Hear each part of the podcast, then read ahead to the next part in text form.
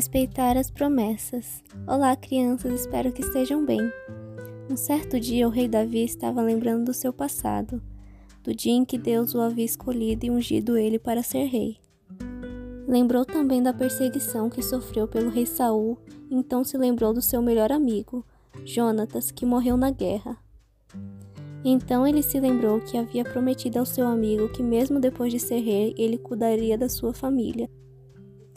Jonatas era o filho do rei Saul, e mesmo após toda a maldade que o rei Saul fez a Davi, ele queria cumprir essa promessa. Ficou pensativo e preocupado.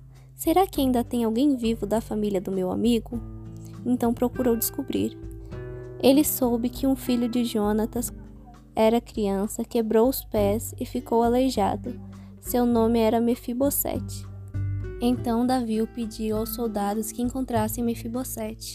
Quando os soldados falaram que o rei Davi queria ver ele, esse ficou com medo, pois seu avô Saul havia perseguido Davi. Os soldados o levaram ao palácio e quando viu o rei Davi, se inclinou, pois esse era o costume da época. Davi logo o abraçou e ficou muito feliz em ter encontrado ele.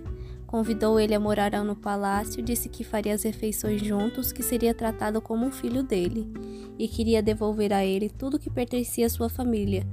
Mefibosete não estava acreditando que todo o seu sofrimento iria mudar. Davi cumpriu sua promessa e isso agradou muito a Deus. Nós também devemos cumprir as nossas promessas, respeitando o que dizemos, e assim alegraremos a Deus e mostraremos às pessoas que podem confiar em nós.